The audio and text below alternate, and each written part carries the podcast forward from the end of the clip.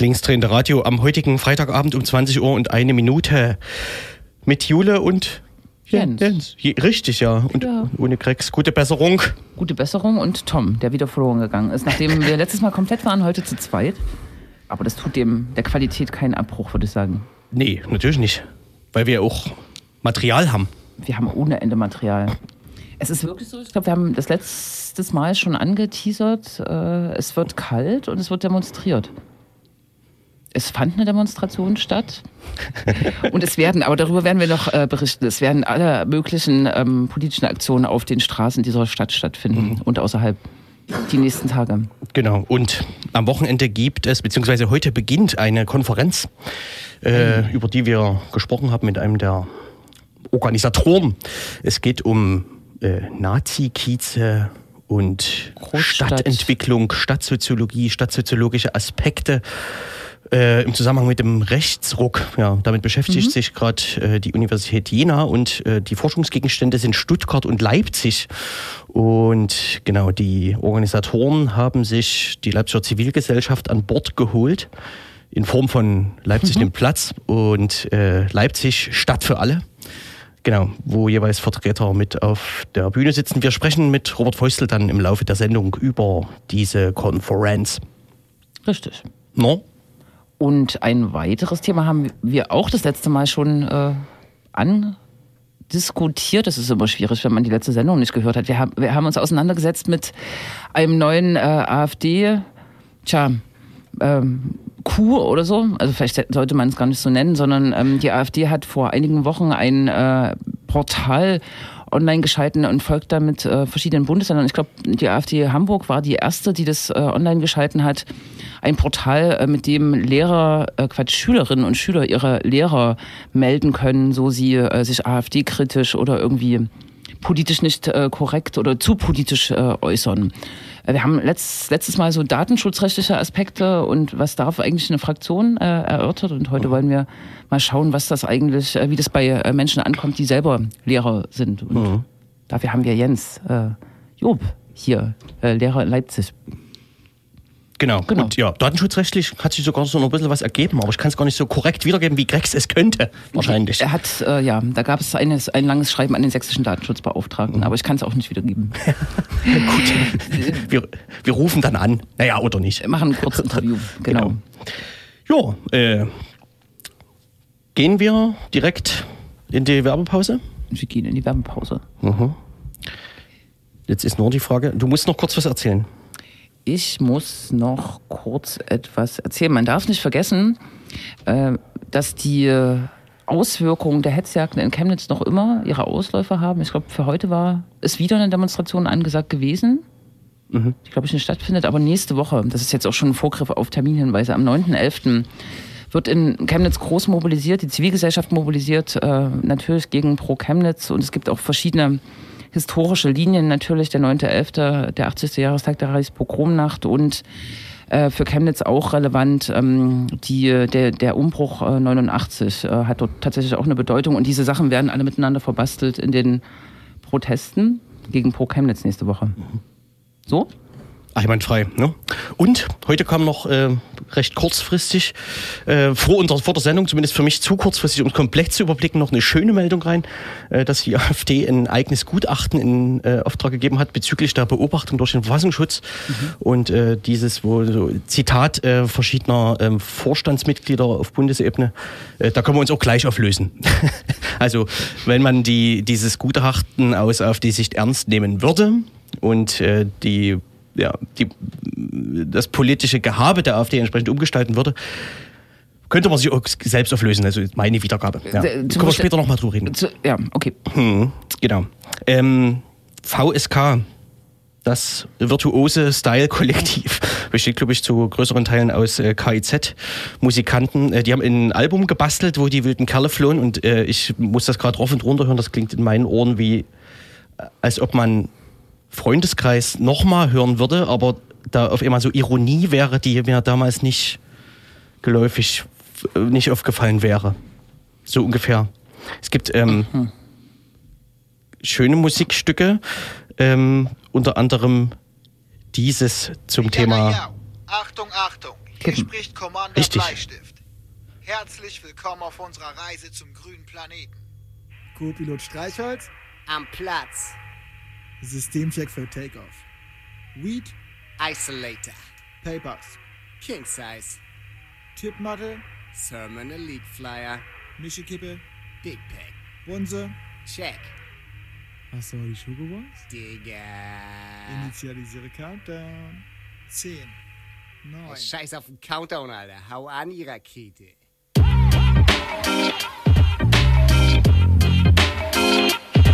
Hey, ja, ja, ja. Ich kiff, wenn ich Bock hab, wenn nicht, denn nicht. Der Galaktika. Arzt aber erst, aber erst. Da waren sie schon oft die Mikros. Du hast äh, Bezug genommen auf Freundeskreis oder so. No. Das ist so ganz aus meinem, meiner Erinnerung gelöscht. Absolute Beginner? Hm, ja, ja, genau, das hat man rausgehört, ne? Jan Delay. Ja, ja, aber die sind ja alle nicht dabei. Das klingt nur so. Ach so, die imitieren. Geschickt, geschickt gemacht. Geschickt. geschickt. Genau. Lehrer-SOS, äh, AfD-Fraktion startet Demokratieprojekt für Sachsen. So hat es die AfD selber verkauft. Äh, am 12.10. ging nach Vorbild ähm, eines Projektes der AfD in Hamburg ein äh, sogenanntes Lehrerportal hier äh, an den Start wenn man das aufruft, übrigens ähm, äh, stößt man auf Rosa Luxemburg und ihren Spruch äh, mit der Freiheit, äh, die Freiheit ist immer ähm, die Freiheit der Andersdenkenden, äh, relativ infam oder äh, ganz, ganz klar infam. Die AfD will damit sozusagen ähm, ja, politische Kontrolle äh, ausüben, will einen Fokus auf die Lehrerinnen und Lehrer in, in Sachsen werfen, die, und der Aufhänger ist so ein bisschen gegen die AfD hetzen in der Schule. Die Schule darf kein Ort politischer Indoktrination sein, sagt der äh, Fraktionsvorsitzende Jörg Orban äh, aus Anlass ähm, der Online-Schaltung dieses Portals und verweist relativ stark auf den Beutelsbacher Konsens. Wir haben uns äh, gefragt, hier als Redaktion, äh, was macht das, also neben Datenschutzaspekten, was macht dieses Portal eigentlich mit denen, die da gemeint sind, nämlich mit Lehrerinnen und Lehrern, mit Schülerinnen und Schülern äh, in Sachsen. Politik und Schule ist ja eh ähm, eine schwierige Kiste, gerade in Sachsen möglicherweise. Genau, und wir haben uns gedacht, wir laden uns einfach mal jemanden ein, der selber Lehrer ist und haben darum Jens Job, äh, der Lehrer am Schiller-Gymnasium ist, Lehrer für Deutsch und Geschichte, hier eingeladen. Schönen guten Abend. Hallo, hallo. Hallo. hallo. Genau, ähm, wie hast du von diesem Portal erfahren und was hat das bei dir gemacht? Vielleicht ganz banal. Ja, zuallererst aus der Presse. Also ist normal der Zustand, dass eigentlich Schüler einen da nicht so informieren, sondern wir eher so die Informationsinstanz sind. Freunde haben mir das gesagt. Ja, Internet. Erst hielt man es so für, einen, für, für einen Piloten oder dass es so getestet wird, aber als ich dann selber äh, gesehen habe und ein, ein jüngerer Kollege sagte, du, das ist jetzt online, guck mal nach. Ja, dann haben wir uns das im Unterricht dann mal angeguckt, gemeinsam mit den Schülern. Mhm. Aber hat das, bevor ihr sozusagen da eine Idee hattet, wie, wie man da um, mit umgeht, hatte das irgendwelche Auswirkungen im Sinne von so Selbstbeschränkung bei Lehrerinnen, Lehrern? Ist dir da was zu Ohren gekommen? Also direkt jetzt unmittelbar, als unmittelbare Reaktion auf, auf diesen politisch-medialen Vorgang jetzt mhm. nicht unbedingt. Mhm. Nein, nein. Das war ja sozusagen die Befürchtung, ne? dass er direkt äh, das zu einer Selbstzensur führt, sozusagen. Das wenn, könnte, wenn es solche, An, solche Ankündigungen gibt. Das mhm. könnte vielleicht, äh, das haben wir schon diskutiert, das könnte vielleicht bei den, bei den jüngeren Kollegen, das ist aber jetzt Spekulation, das könnte vielleicht bei den jüngeren Kollegen, äh, bei denen ja jetzt ab kommenden Jahr der Verbeamtungsvorgang äh, ansteht, zu einer gewissen äh, Zurückhaltung und, und, und, und Vorsicht, zunehmender Vorsicht äh, führen. Aber das sind erstmal nur Spekulationen und das mhm. sind einfach nur Beobachtungen von mir. Mhm. Nun nimmt die, äh, die AfD relativ äh, offensiv Bezug auf den äh, Beutelsbacher Konsens. Wir haben äh, vor zwei Wochen nachgeguckt, äh, was der genau bedeutet. Vielleicht kannst du uns das nochmal kurz erläutern, was äh, ähm, der Beutelsbacher Konsens für äh, reale Auseinandersetzung mit Politik in der Schule eigentlich bedeutet oder was die eigentlich bedeutet? Ja, als pädagogischer Ostsprössling äh, war ich ja mit, damit ursprünglich nicht vertraut, äh, aber ich habe mich jetzt in letzter Zeit äh, intensiv äh, damit äh, beschäftigt, habe auch mit Kollegen, Kolleginnen gesprochen darüber den da teilweise schon bekannt war. Ähm, also der Beutelsbacher Konsens, so wie ich es verstehe, ist als historische Konsequenz auf die Auseinandersetzung, die politischen Spannungsverhältnisse der Bundesrepublik West eben in den 60er und in den 70er Jahren dann entstanden und man versucht eine Art Minimalkonsens zu finden. Ähm, zwischen, zwischen äh, politischer Parteinahme, die von Lehrern äh, stattzufinden hat. Bestimmte Dinge sind eben auch tabu, ist klar. Und, und aber eben auch äh, um die Reformpädagogik der 60er und 70er Jahre etwas in die, 70, äh, in die End 70er und 80er Jahre mit hinüber zu retten. Das, das also der dritte Punkt ist eben die Schülerorientierung, dass Schüler ähm, wesentlich selber zum eigenen Urteil gelangen sollen, ist eigentlich jedem aufgeklärten Pädagogen klar. Also dass, dass also eine nachgebetete Formel, eine auswendig gelernte Lehre äh, niemals eine Überzeugungskraft für die eigene Person und auch nicht äh, bedeutet und auch nicht das Selbstbewusstsein stärkt. Ja, und der zweite Punkt, eben dieses Kontroversitätsgebot. Äh, auch das ähm, ist schon auch aufgrund der politischen Verunsicherung, die in den 90er Jahren entstanden ist, immer auch Gegenstand in der Schule gewesen.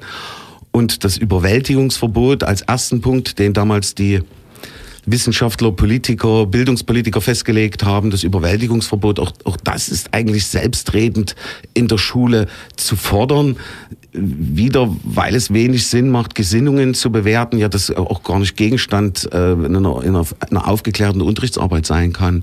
Der Beutelsbacher Konsens, noch zu den Fakten im November 1976 im Zusammenhang mit einer Kultusministerkonferenz und Bildungspolitikern entstanden im nahe Stuttgart gelegenen Beutelsbach. Äh, ich kannte es nicht, kenne den Ort auch heute nicht. Aber ähm, es ist äh, schon aberwitzig, dass sich dann auch äh, Parteien, die also auch dem, äh, die zumindest Kontakt mit Rechtsextremisten haben, dass sie sich dann eben auf den Beutelsbacher Konsens äh, berufen, den müssten sie eigentlich innerhalb ihrer Partei diskutieren und weniger äh, den Schulen anempfehlen. Also dieses, das ist das Aberwitzige an der Geschichte und ich habe die Schüler einfach nur gefragt, was haltet ihr davon, wie bewertet ihr das? Das war der Ausgangspunkt. Wie ist denn überhaupt, ähm, ich, also so Parteien und äh, jetzt steht die Landtagswahl an, klar, das ist natürlich Thema äh, äh, im Unterricht. Ähm, wie, wie hat sich das bei euch entwickelt, was die, was die AfD angeht? Muss man sich natürlich erstmal vielleicht ein bisschen warten, wie die sich so entwickeln etc. Aber die Entwicklungen sind ja mehr oder weniger eindeutig. Was kann man denn über die AfD sagen im Unterricht? Naja, man, man kann Positionen vorstellen, man kann sich äh, Programme anschauen, mhm. äh, man kann eine Differenz zwischen Worten und Taten oder auch eine Übereinstimmung von Worten und Taten äh, feststellen. Und da ist mein, nach meinem Verständnis die Aufgabe des Lehrers, die Probleme in den Raum zu stellen, also Beutelsbacher Konsens, Kontroversitätsgebot, aber trotzdem deutlich zu machen, was fehlt euch hier vielleicht an Informationen, dass, äh, dass, dass der Lehrer so wie so eine Art Background äh, äh ist, dafür Tutor, sagt man auch in der 11. und 12. Klasse. Das heißt so viel wie Assistent im besten Sinne, ein produktiver Assistent, der eben den Schülern hilft, dort eine Orientierung zu finden und sie eben vor allen Dingen als politische Anfänger ernst nimmt, als politische Neulinge ernst nimmt, als Laien, Liebhaber, potenzielle Liebhaber von Politik ernst nimmt. Hm. Darf ich nochmal? Hm, klar. Hm. Äh, jetzt hatten wir letzte Woche schon drüber gesprochen, dass also es ist ja zumindest, es ist ja jetzt erstmal nicht das erste Portal, was sich an Schüler richtet, irgendwie in Bezug auf ihre Lehrer, sondern da gibt es ja alles Mögliche an äh, auch schon kontrovers diskutierten Portalen, wo Lehrer sozusagen Schüler bewerten, was natürlich auch zu eigenartigen Ergebnissen führt. Das ja, ist richtig. Ja, ja, äh, ja, Als ihr jetzt davon erfahren habt, habt ihr da einen deutlichen Unterschied zu diesen Portalen gesehen? Oder also naja, es fröstelt einem schon. Also äh, wenn Juliane vorhin sagt, es wird kälter und es wird demonstriert, also also es, man merkt auch schon, dass sich natürlich auch die, die, die politische Kultur, auch die, auch die soziokulturelle Kultur äh, äh, verfrostigt hat, also um das mal so ja. schlecht zu sagen. Also dass es, dass es schon auch eine andere Art der Auseinandersetzung gibt, die immer so eine Grenze zur Politik hat, die oftmals bei, bei Jugendlichen natürlich auch sehr stark soziokulturell geprägt ist. Ähm, und, und das versuche ich, versuchen andere sicherlich genauso produktiv zu nutzen. Das versuchen wir produktiv zu nutzen. Also das wäre noch die Gefährdung einer Sache bedeutet ja immer, entweder verteidige ich die Sache konsequenter oder ich denke jetzt entscheidender über einen Paradigmenwechsel nach.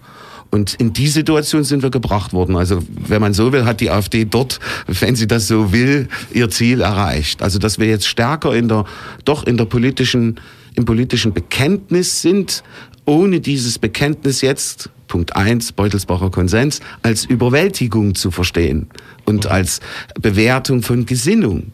Das darf es nicht geben, sondern wir brauchen den kritisch nachfragenden, aber eben auch sachlich gut informierten, weniger auswendig lernenden Schüler und die Schülerin. Hm. Aber dann muss man sich ja gar keine Sorgen machen wegen dem Portal. Eigentlich nicht. Das war dann auch, das war dann auch zum Beispiel in der neunten Klasse das Resultat nach anderthalb Stunden Unterricht darüber. Ich ähm, habe dann aber zum Schluss gefragt, was wären denn die Folgen ähm, solcher Aufrufe, wenn die denn von euch eher belächelt als ernst genommen werden? Und da guckten sie mich fragend an, ja, die Folgen. Ich sag, ich weiß es auch nicht. Frage ich dann mal vielleicht Politiker. Die AfD wird dann möglicherweise denunzierte Lehrer oder die Zahl der Lehrer sammeln und irgendwann mal im Landtag eine große Anfrage stellen, dass es zu viele Lehrer mit eindeutig parteipolitischer Haltung, die nicht der der AfD entspricht, gibt und dann folgen möglicherweise ähm, Dienstaufsichtsbeschwerden. Also da guckten sie mich dann schon ein bisschen groß an, meine Schülerinnen und oh. Schüler. Mhm. Wenn das dann die Folge wäre ähm, von, von so einer Art Denun Denunziantentum, wenn das nun auch noch legitimiert werden würde und wenn das Teil einer Informations- und Anzeigekultur äh, werden würde. Mhm. Hm. Also ich denke, die AfD will vor allem Angst machen, will ja. ähm, Aufmerksamkeit äh, generieren. Sie selber sagen, sie werden die Namen dann an die Staatsregierung weiterleiten und sozusagen Verfahren ähm, Denke ich auch, einfordern. Ja. so, also so haben sie es äh, in etwa formuliert. Ne? Aber was dann die Staatsregierung macht, die hält sich äh, relativ bedeckt. Bisher wird eher so über Datenschutzprobleme äh, gesprochen oder dass man vielleicht ein Beschwerdeportal braucht. Mhm. Da hat die SPD, glaube ich, rausgehauen, was eine ziemlich falsche Reaktion darauf ist, glaube ich, sozusagen in dieser Presche zu springen. Mhm. So, ne? Hm? Könnte ja auch eine Bewährungssituation sein für uns. Ähm, also jetzt, wir müssen generell äh, klug, äh, zugewandt, äh, prosozial, das Wort können meine Schüler schon singen, ähm, also zugewandt äh, arbeiten und, und, und dort natürlich nicht mit äh, Plattitüden arbeiten. Also wir waren uns vollkommen einig, dass äh, Lehrer mit vielleicht gutmeinenden Fuck AfD-T-Shirts in der Schule wirklich äh, plump und, und, und unbeholfen daherkommen dann mit dieser Art. Also so kann es nicht laufen. Das nimmt dann die Sache auch irgendwo nicht ernst, wenn es lediglich zu so einer stilisierten Ikonisierung führt, ja, dass ich mich dann, dass mir dann also ein Aufkleber irgendwo dran hänge und dann bin ich jetzt gut. Also progressives, humanistisches wie man es nennen will, linkes äh, Verhalten zeigt sich ja immer durchs Verhalten und nicht durch meine Etikettierung. Mhm.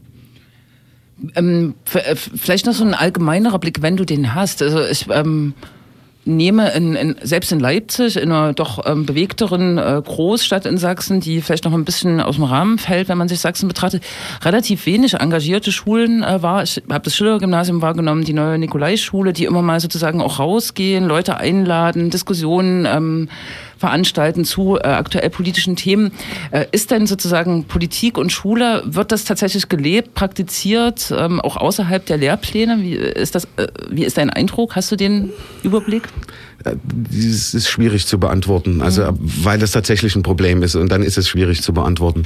Ähm, einerseits fühlen sich die Lehrer, die ja im Schnitt äh, immer noch eine, eine doch gealterte, ich gehöre genauso zu dieser äh, mittel- bis spät äh, mittelalterlichen Lehrerschaft, ähm, die, fühlen sich die Lehrer natürlich stark äh, von der Politik, der Landesregierung, der sächsischen Bildungspolitik in den letzten Jahren vernachlässigt, im Stich gelassen, hintangesetzt. Jetzt diese Kollegien spaltenden äh, mhm. Verbeamtungsverfahren. Und auf der anderen Seite fordert man von ihnen, sie sollen sich demokratisch äh, engagieren, sollen politische Bildung in den Unterricht bringen, neben Lehrplanhetze, Noten, Druck und allem möglichen. Diskussionen ermöglichen. Diskussionen sollen sie auch noch ermöglichen und jetzt kriegen sie auch noch geförderte Gedenkstättenfahrten, als hätten wir das vorher nicht gemacht, äh, in, in, in die äh, Konzentrationslager, Gedenkstätten und so weiter und so weiter. Also sie haben viel zu tun. Ich denke manchmal wirklich, mir platzt der Kopf an vielen Sachen, was man ein, einfach von groß bis ganz klein äh, äh erledigen muss. Und da fällt es mir immer schwer, dann jemanden äh, mhm. zu maßregeln und zu sagen, du, du, du, du, du manch mach doch mal noch mehr und mach doch mal noch den äh, außerunterrichtlichen Gig äh, für die Schüler und das und diese Veranstaltung. Äh, äh, das, da fällt es mir schwer, jetzt ein Gesamturteil zu fällen. Die einzige Lösung wäre dann, dass man eben stärker auch mit kleineren Gruppen arbeitet, was es sicher in der Vergangenheit auch gegeben hat. Also, dass man Lehrer auf diese politische Bildung eben vorbereitet, nicht nur anbietet, sich, sondern sich eben auch wirklich hinwendet und diesen Beruf nun endlich mal mehr äh, Wertschätzung gibt angesichts einer erodierenden Demokratie, einer, einer sich verschärfenden Kommunikationskultur, dann braucht der Beruf einfach auch mehr Luft und Raum, vielleicht noch nicht mal mehr Geld, auch wenn ich da jetzt die mhm. ein oder anderen Kollegen dafür jetzt nicht mögen, aber das ist es nicht alleine, sondern es ist eben so, dass sich kümmern drum und und, mhm. und weniger das Administrieren von Dresden oder den Ämtern aus. Das wisst ihr auch, das wissen alle, die da genauer hingucken. Das ist dann das Problem. Mhm. Zu der Plattform nochmal. Äh, die AfD droht ja zumindest damit, die Daten in irgendeiner Form äh, zu nutzen. Äh, ist bei euch schon irgendwas zurückgekommen? Also hast du was gehört? Nee, also ich habe nichts gehört, außer mhm. ja irgendwelche kleinen witzigen Schülerbemerkungen, ganz clever. Da, da, tragen wir sie schon mal ein oder irgend sowas. Also nein, ich habe da, mhm. hab da noch nichts gehört. Mhm. Ja, aber insgesamt sozusagen, also nach deiner Erläuterung, ein eher humorvoller Umgang damit. Ja, äh, die, die Schüler gehen sehr äh, humorvoll und, und, und gelassen um. Also in der Beziehung kann man was von ihnen lernen. Also das, das sage ich Ihnen ja auch immer wieder, von dieser Leichtigkeit, äh, äh, und, und, und Schnelligkeit, bestimmte Dinge auch einzuordnen, weil sie eben die Gesellschaft auch noch besser gewohnt sind, finde ich immer so als Digital Natives. Äh, die gehen da gelassener und lockerer damit um, ist mein Eindruck. Mhm. Und du selbst äh, wirst in Zukunft äh, keine Schere im Kopf haben, wenn du äh, politische Bildung in der in die Schule einbringst oder Veranstaltungen organisierst. Äh, diesen Effekt hat das nicht. Nee, diesen, diesen Effekt hat das nicht. Äh, wenn, wenn wir Diskussionsrunden haben, wenn wir, es geht, fängt ja beim, beim ganz normalen Unterrichtsthema an. Mhm. Also, dass ich eben, dass man eben verschiedene Sichten, wenn es um die Bewertung des Hitler-Stalin-Paktes geht, gibt es sicherlich nicht nur die eine, die im Lehrbuch vorgestellt wird, die also pro-westlich äh, orientiert ist. Dann muss man die anderen eben gegenüberstellen und es auch zulassen, ich komme gerade aus Israel, äh, dass es unterschiedliche politische Narrative und auch bestimmte historische Narrative gibt. Mhm. Und dann kann man nur versuchen, der historischen Wahrheit ein Stückchen näher zu kommen. Aber niemals so vermessen zu sein, dass ich euch hier die fertige Wahrheit äh, äh präsentiere, das wäre ja gerade das Überwältigen sondern dass ich sage, ähm, nach welchen Kriterien muss man das beurteilen. Ich denke immer, nach dem Kriterium der Position des Schwächeren, des, des Machtloseren, des weniger in Gewalt, sich in Gewalt befindenden. Und, und dann rückt man, dann rückt man vielleicht äh, einer historischen Wahrheitsform näher. Das ist ja auch so ein Problem da, äh, bei dieser Angelegenheit, weil die AfD ja zumindest immer so tut, als wäre sie sozusagen die Schwache, die, die verteidigt werden muss. Naja, ja. Ja, sie hat, äh, sie, sie, sie hat eben, deswegen muss man genauer hingucken. Äh, nicht, nicht, ich habe auch mal gefragt, äh, ist das jetzt zu oft, kommt das zu oft im Unterricht? Ist, sind euch diese aktuellen Bezüge jetzt zu viel? Kommt der Lehrplan zu kurz? Äh, das, das muss man, finde ich, auch mal nachfragen mhm. und da gegebenenfalls auch Kritik äh, zulassen und dann ganz schnell abwägen welche, welche Linie fahre ich jetzt weiter? Also diskutieren wir dazu jetzt weiter oder ist es jetzt hier gut, erstmal Schluss zu machen und, und, und jemand, nicht jemanden zu überfordern?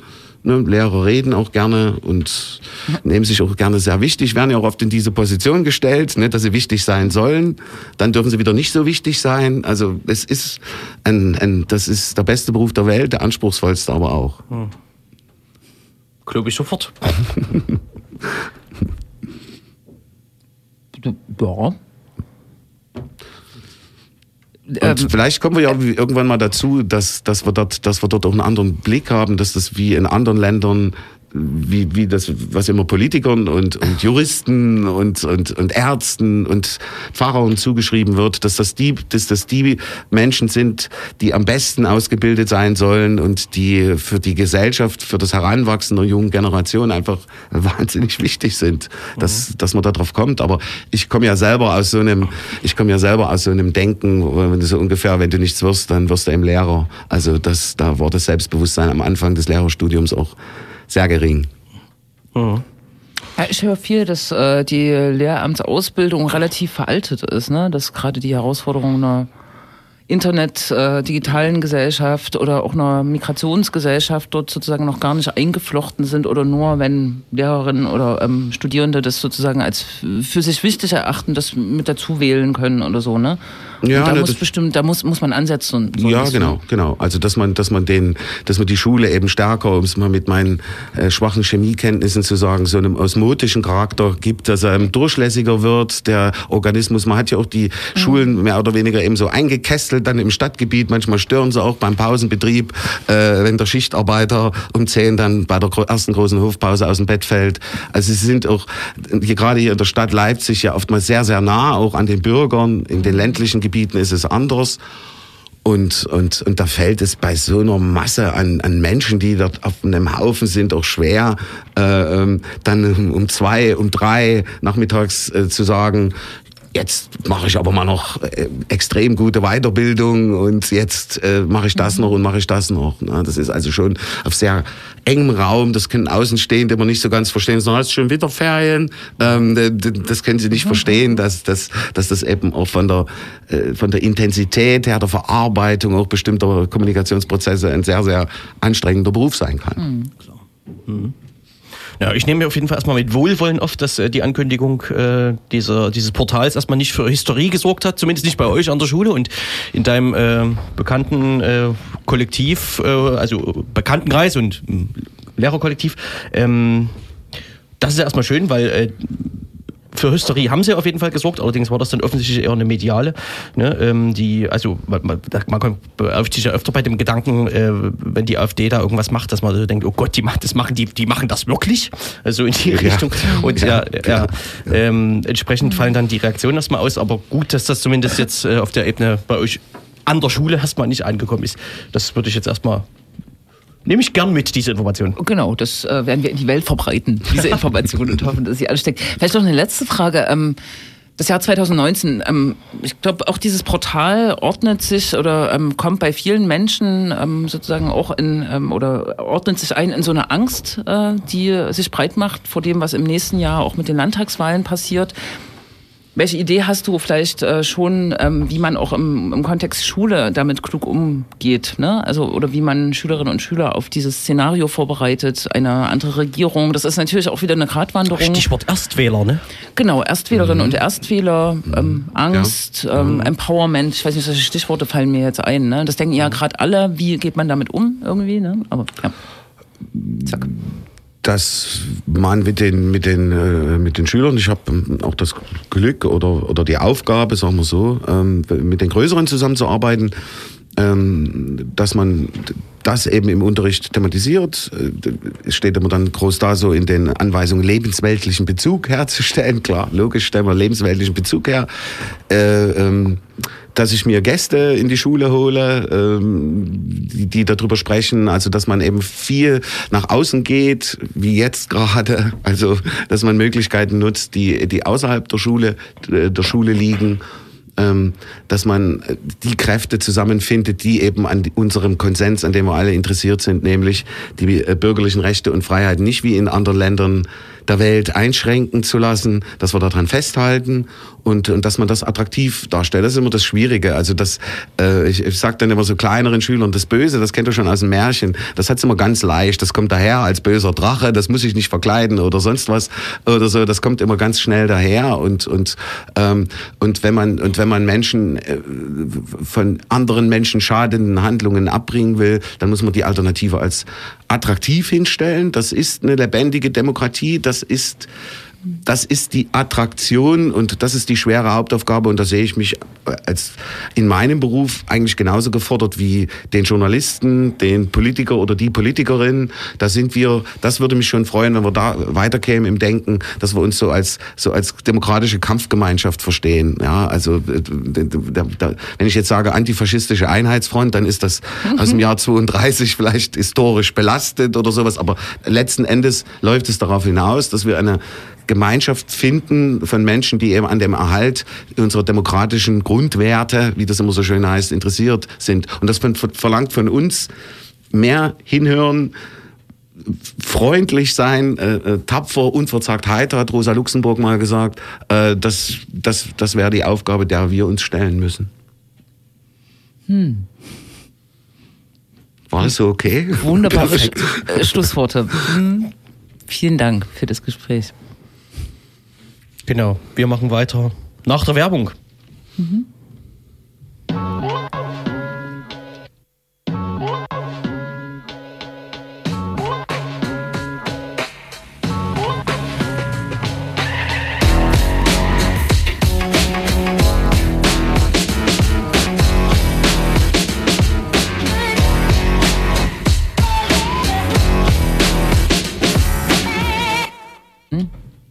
Hm, da war das Mikro schon wieder offen. Huch. Immer diese Zwischengeräusche heute. genau. Von der Großstadtfeindschaft zum Nazi-Kiez, antiurbane Kontexte des autoritären Populismus. Das ist ein großer Name für diese Konferenz. Natürlich mit, mit Fragezeichen in der Überschrift, so, ja, weil es ja eine Konferenz ist. Da muss man natürlich ein Fragezeichen Und in die Überschrift machen. Anti-urbane.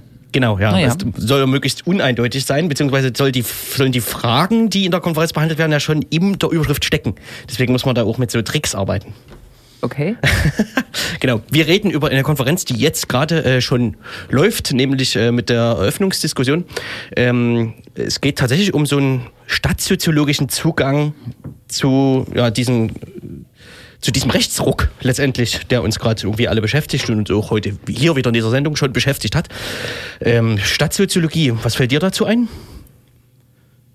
Scham. Was machen die so normalerweise? Die machen so wie? normalerweise hier so Gentrifizierungszeug, ne? Ja, ja, genau, ne? Aber auch so, weiß ich nicht, äh, wie heißt das so?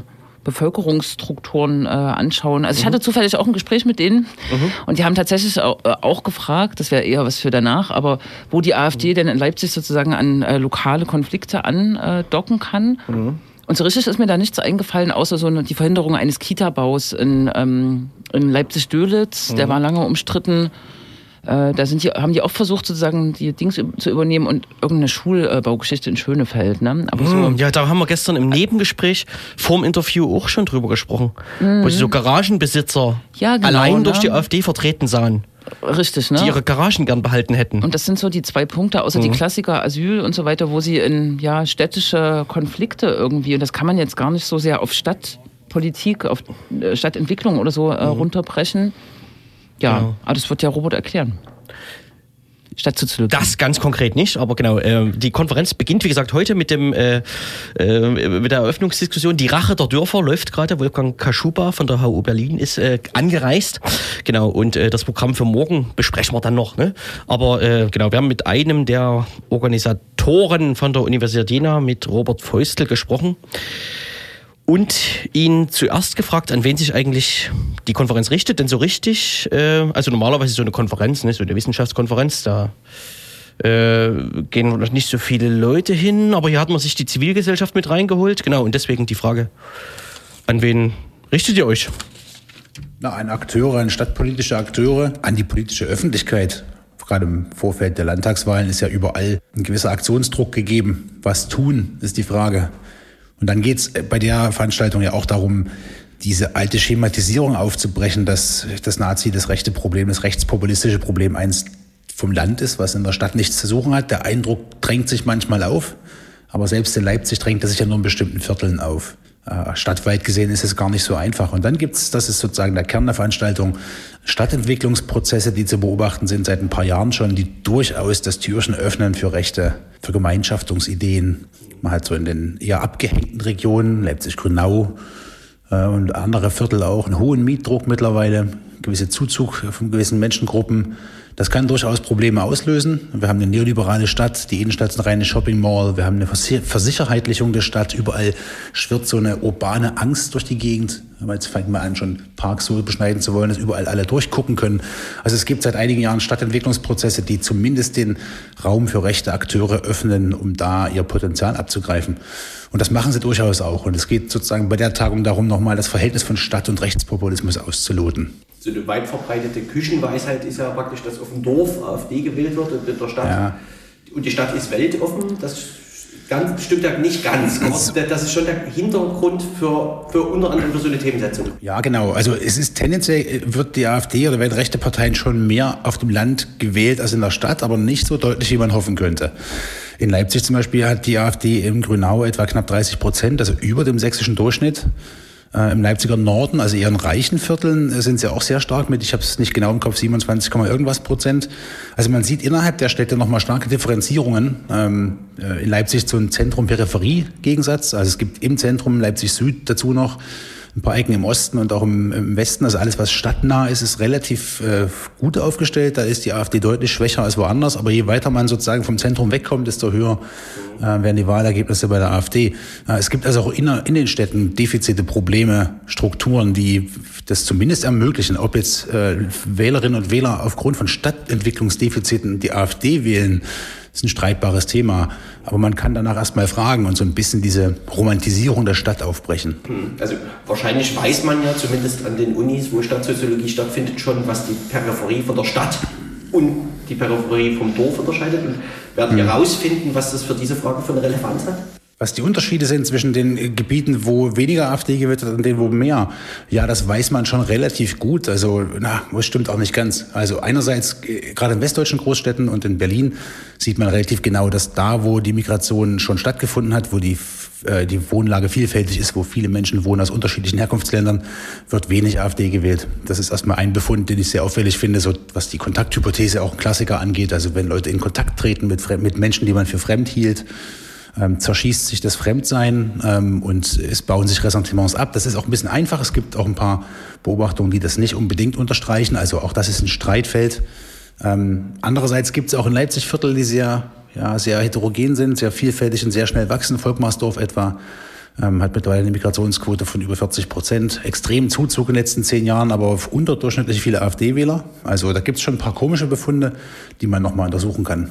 Genau, ihr habt die Leipziger Zivilgesellschaft damit dabei, sozusagen, jetzt mit Stadt für alle. Und Platz nehmen. Habt ihr die gefragt oder haben die euch gefragt? Wir haben die gefragt. Äh, einerseits, weil es natürlich diejenigen sind, die als Akteure im Feld unterwegs sind und versuchen, was zu reißen.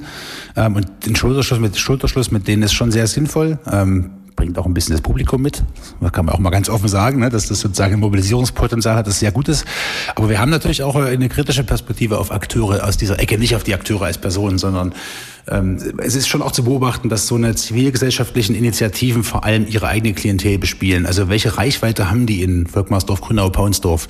Ähm, das ist kein Vorwurf an die Initiativen. Ne? Das wissen die auch selbst. Selbstkritisch sind die ja auch. Aber äh, da dient vielleicht so eine Tagung auch dazu, mal zu schauen, inwiefern so Initiativen anderweitig noch aktiv werden können, welche Defizite sie dann aus strukturellen Gründen mitbringen äh, und wo vielleicht noch Potenziale liegen. Das sind, dazu kommt noch, das sind natürlich Experten, die sich ganz gut auskennen, weil sie das im Prinzip den ganzen Tag betreiben, das Geschäft der Stadtentwicklung, der Beobachtung, der Problematisierung von Entwicklungsprozessen. Thema Rechtsruck und Hintergrund Stadtsoziologie, ähm, ist, das, ist die Verknüpfung neu? Kann die, also hat die Stadtsoziologie bisher zum Thema beigetragen? Das Thema ist gerade hochbrisant und hochaktuell. Nee, neu ist das nicht. Also Gentrifizierung ist ja schon so ein Thema, was ein paar Jahre schon auf dem Buckel hat und schon heiß diskutiert wurde. Und jetzt, äh, um es platt zu sagen, Gentrifizierungsprozesse haben durchaus das Potenzial, äh, Menschengruppen zu äh, kreieren, die sich abgehängt fühlen und dann möglicherweise politisch neu ausrichten. Da gibt es schon viel Forschung dazu. Ähm, insgesamt gibt es zur Frage von rechten Städten oder von rechten Indienstnahme der Städte schon einiges. Es gibt ganz alte Texte auch schon, die das Phänomen mal umreißen und die Frage stellen, wie sich eigentlich Rechte zur Städte positionieren, weil das so ein bisschen ambivalent ist, ja, weil Urbanität, das ist nicht gleich Stadt, aber Urbanität, ist ja kulturgeschichtlich ewig langer Ort der Vielfalt, ähm, auch schon vor ähm, dem 19. Jahrhundert, ist natürlich für Rechte erstmal ein Dorn im Auge und die Frage ist dann, wie beziehen sich sozusagen rechte Kräfte auf die Idee von Stadt und Urbanität? Auch das ganz vereinfacht. Ich würde sagen, die sind anti-urban, aber dennoch städtisch. Die haben eine bestimmte Vorstellung einer sauber geordneten, äh, entmischten Stadt. Ähm, das ist ja möglich, das gibt's ja. Und die gegenwärtigen ordnungspolitischen Diskussionen spielen denen ja in die Karten. Insofern ist sozusagen die Idee von Urbanität ja aus einer anderen Richtung bedroht. Äh, aus der Richtung der permanenten ordnungspolitischen Aufrufe und der inszenierten Gefahren, die unsere Städte angeblich durchfluten und alles so furchtbar gefährlich machen. Also da gibt es schon einiges. Ähm, gegenwärtig ist natürlich so, dass die, die Frage, was Rechtspopulismus ist, wo es herkommt und wo es hingeht, die ist gerade so heiß diskutiert, dass da alle Disziplinen irgendwie auch mitspielen wollen ähm, und mitspielen können. Und da ist die Stadtsoziologie nicht ganz hinten dran. Ja, Stichwort Waffenverbote, da ist zum Beispiel was einfach nur eine weitere Kontrollzone genau, ist. Genau, Kontrollzonen, die auch rechtswidrig sind und trotzdem gemacht werden ne, über bestimmte Verordnungen. Da ist einiges an Unsinn im Gange, auch die ganze Diskussion um die Bahnhofsregion, auch in Leipzig, ne, die ist sozusagen der saubere und äh, angstfreie Bahnhof und der ganze Quark. Ähm, da ist viel in Bewegung, was von einer stadtsoziologischen Perspektive kritisch beleuchtet werden darf. Aber auch in Leipzig gibt es ja, naja, weiß ich nicht, Nazi-Kieze ist vielleicht, äh, wäre denen vielleicht zu viel der Ehre oder vielleicht auch nicht. Aber ja, auch da haben ja Entwicklungen stattgefunden. Also äh, das NPD-Zentrum in Lindenau wird wahrscheinlich heute in einem anderen Stadtteil entstehen. Ja, ne, also ich glaube, Leipzig ist ziemlich kompliziert. Es gab mal Nazi-Kiez, der hieß Grünau noch in den 90ern. Das hat sich ganz schön zerschlagen. Also Nazis sind da immer noch da, aber nicht mehr äh, in der Art präsent, wie das vielleicht früher mal der Fall war.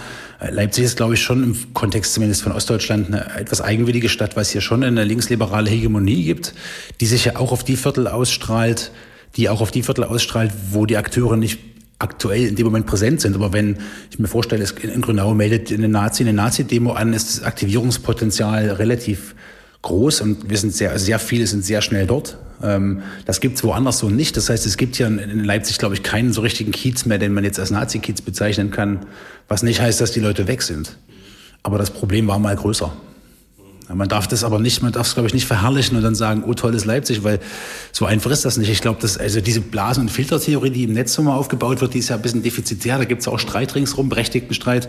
Im, Stadt, also im Stadtgebiet ist das schon auch ein Thema, ne? dass sozusagen eine bestimmte Klientel von Menschen in bestimmten Kreisen unterwegs ist. Betrifft uns, glaube ich, hier im Raum ja auch, dass wir bestimmte Pfade austreten, äh, in denen wir immer unterwegs sind. Andere Viertel, wer war dann das letzte Mal in Volkmarsdorf oder in Paunsdorf? Wann war denn einer von euch mal in Paunsdorf?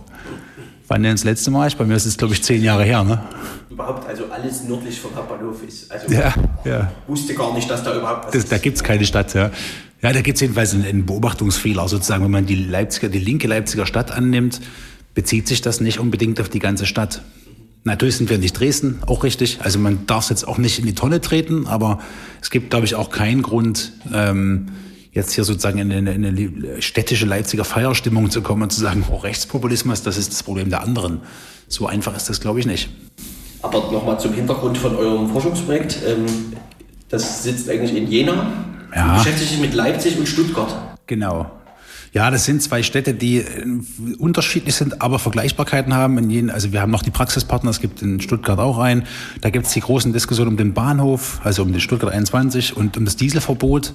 Ähm, also es gibt ein paar Perspektiven, aufgrund derer man äh, die Städte ganz gut vergleichen kann. Man hat dazu noch den möglichen Ost-West-Gegensatz, der sich vielleicht auch nochmal einrahmen lässt, je nachdem, was die, was die Daten oder was die Empirie so zeigt. Ähm, und dann muss man auch ehrlich sein und sagen, es hat an manchen Stellen forschungspraktische Gründe. Und Jena ist halt der Antragsstellungsort gewesen, weil, das Institut, weil das Institut für Soziologie so Sachen ganz gerne macht da. Ähm, spricht ja nichts dagegen, von Jena aus über Leipzig zu forschen nicht Dresden erforscht, in Anführungszeichen, in dem Zusammenhang? Ähm, ich kann mir, ich weiß gar nicht, ob nicht auch äh, irgendwelche Forscherteams in Dresden unterwegs sind. Das kann ich im Moment gar nicht sagen. Da, so genau kenne ich die Lage nicht. Ich weiß, dass aus irgendwelchen Gründen Leipzig gerade ganz attraktiv ist. Es sind mehrere Leute im Feld, die zu Leipzig forschen. Also aus Frankfurt gibt es noch ein paar, die hier unterwegs sind. Ähm, woran das liegt, kann ich nicht so genau sagen. Liegt es daran, dass weil Leipzig so das, den Ruf hat, die andere Stadt zu sein? Oder weil es ein gewisses Sexappeal hat, in Leipzig zu forschen, weil man dann viel in Leipzig sein darf und nicht in Dresden sein muss. Ähm, das wäre jetzt die eher wenig wissenschaftliche Erklärung. Ähm, das kann ich nicht sagen. Und Dresden wäre durchaus auch spannend. Äh, wir haben jetzt das Projekt zu Leipzig, das heißt nicht, dass Dresden irgendwie rausfallen dürfte. Mehr kann ich da nicht sagen, als das wäre durchaus sinnvoll, das zu machen. Vielleicht wäre es sogar spannender, weil Dresden so eigen ist. Fazit, Ausblick, was kommt da raus? Schwierige Form kommt das da raus? Naja, bei so, einer, bei so einer Tagung wie jetzt am Wochenende kann man nicht erwarten, dass wir sozusagen Handlungsanweisungen für Akteure liefern können.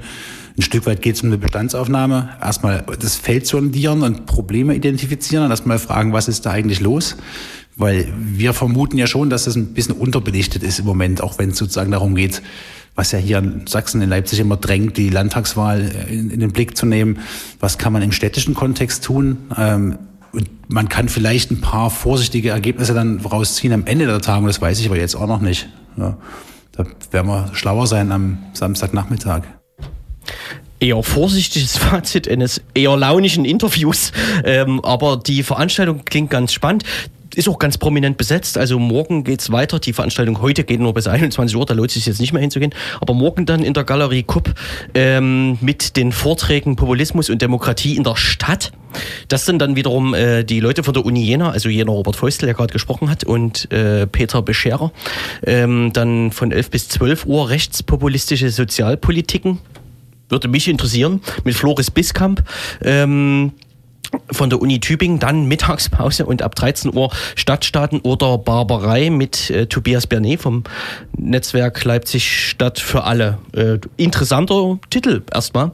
Ähm, ins rechtspopulistische Projekt eingreifen ist dann das nächste Thema. Erfahrungen aus Haustürgesprächen mit Katrin Reimer-Gordinskaya von der Hochschule Magdeburg. Genau, und äh, ja, am späteren Nachmittag dann gibt es noch eine Abschlussdiskussion.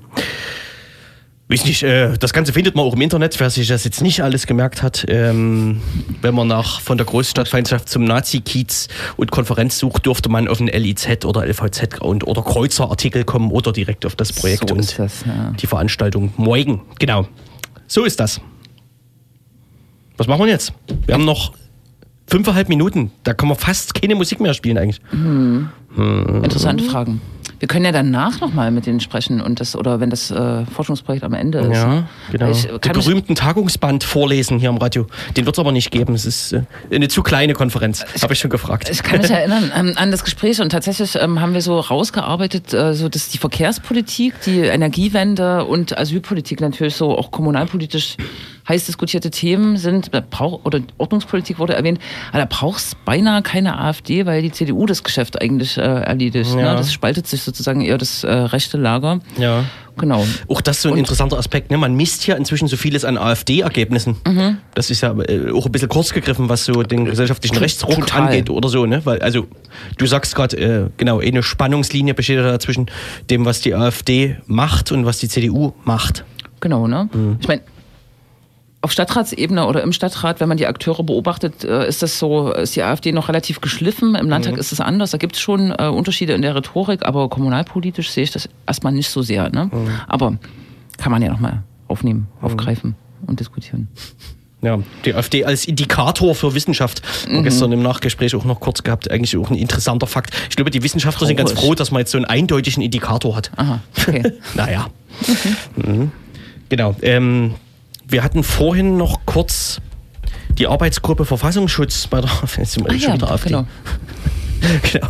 Die AfD hat auf Bundesebene eine Arbeitsgruppe Verfassungsschutz gegründet, ähm, die wiederum äh, Handlungsanweisungen sammeln sollte, aufschreiben soll für die Partei, dass man sozusagen verhindert, dass man vom Verfassungsschutz bearbeitet wird, haben äh, darüber äh, ein Gutachten in Auftrag gegeben. Das hat äh, ein Staatsrechtler verfertigt, der auch schon öfter bei der AfD gesprochen hat und dessen, dessen Gutachten ist so ein bisschen verfänglich aus AfD-Perspektive. Ähm, es gibt inzwischen äh, von dem Gutachten eine Zusammenfassung, eine zehnseitige, die wiederum einer aus dieser Arbeitsgruppe gemacht hat.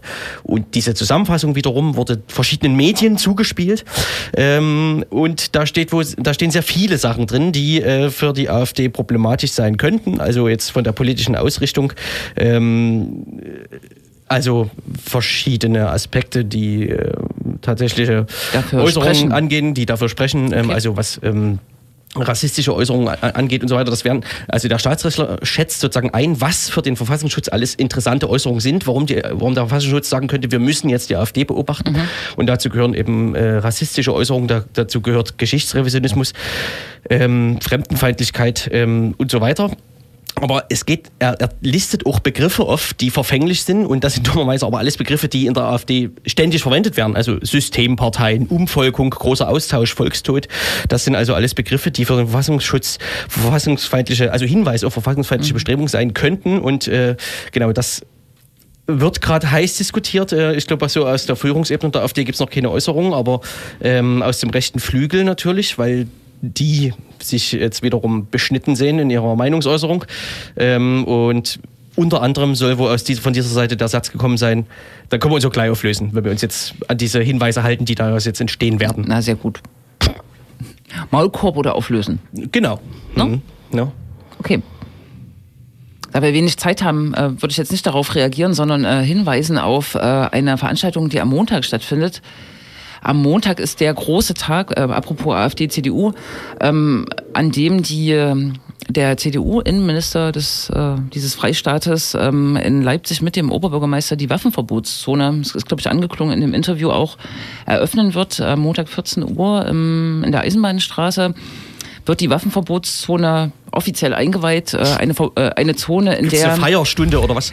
Es wird feierlich enthüllt, äh, enthüllt weil die Waffenverbotszone, ah. die ab Anfang Eisenbahnstraße, Hermann-Liebmann-Straße bis hinter das Rabet äh, reichen wird, ähm, äh, tatsächlich auch ausgewiesen wird. Ne? Mhm. Es ist eine Zone, in der Waffenverbot äh, herrschen wird für Waffen, die eh schon ähm, deren Umgang äh, mit denen der Umgang eh schon per Waffengesetz verboten ist. Und ich glaube, gestern hat Andreas Dobki, der Polizeipressesprecher, relativ unverhohlen in der LVZ gesagt, dass es eigentlich darum geht, mehr Kontrollen äh, durchzuführen, weil diese äh, anlasslose Kontrollen einfach. genau die naja. Zone äh, die Polizei ermächtigt, äh, dort verdachtsunabhängig Menschen zu durchsuchen mhm. und zu kontrollieren. Die Kritikpunkte sind relativ klar. Es wird vor allem Menschen treffen, die dort ähm, wie Drogenkonsumierende aussehen, wird vor allem vor allem Menschen treffen, die oder wie Leute, die Drogen haben könnten genau. oder damit handeln könnten und vor allem Migrantinnen und Migranten. Also ähm, das, äh, die Kriminalisierung der Eisenbahnstraße äh, schreitet voran. Dagegen wird es aber quasi eine, zumindest eine Plattform geben am, am Ostpassage-Theater, eine Kundgebung, die die Kritik an der Waffenverbotszone, äh, ihrer Motivation äh, und auch Alternativen zu, zu einem solchen Umgang mit einem Stadtteil. Apropos äh, Stadt, Stadt, was war jetzt hier Stadtsoziologie und äh, Populismus und so weiter. Passt, ja, ja. passt eigentlich recht gut, mhm. sozusagen, dieses Thema. 14 Uhr die Protestveranstaltung am Ostpassage-Kino äh, im Rabet äh, und am Otto-Ronki-Platz wird die Tafel äh, enthüllt. Mhm. Während der Konferenz, während der Mittagspause mal schnell rüber, ist ja nicht so weit. Nee, Montag. Montag. An, anderer Tag. Das ist hier, der 5.11. Ja, ja, ja, ja. Sehr gut. Und jetzt? Na? Es gäbe noch ein Dutzend Terminhinweise, aber ja, und, wir, wir, müssen. Und ne? Auswertungen. Du warst unter anderem in Plauen. Aber red, komm, das schaffen wir nicht. Aber einen Terminhinweis kann man noch machen. Wegen dem Demonstrieren am Sonntag äh, gibt es die ich sag mal, alljährliche Rassismus-Tötet-Demonstration ähm, in Gedenken an Kamal Kilade, der am 24.10.2010 in Leipzig ermordet wurde von zwei Neonazis.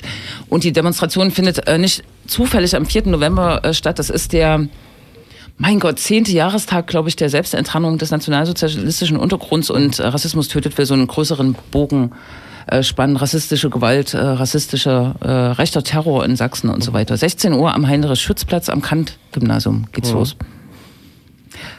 Die nachfolgende Sendung schaut schon mit den Bässen. Ja, und bedankt sich natürlich im Namen aller Hörer bei euch hier, dem linksdrehenden Radio, bei Radio Blau. Wir machen jetzt eher musikalisch weiter, die nächsten zwei Stunden mhm. bis zum Sendeschluss, um eure Texte verdauen zu können vielleicht oder etwas abzuschalten von der Woche. Ähm, wir haben uns im analogen alten Radio Blau Studio aufgebaut. Tony Wobbel zu Gast heute in der Dub Night Radio Show live bei Radio Blau. Mhm. Hast du noch einen Veranstaltungstipp, Jens Uwe?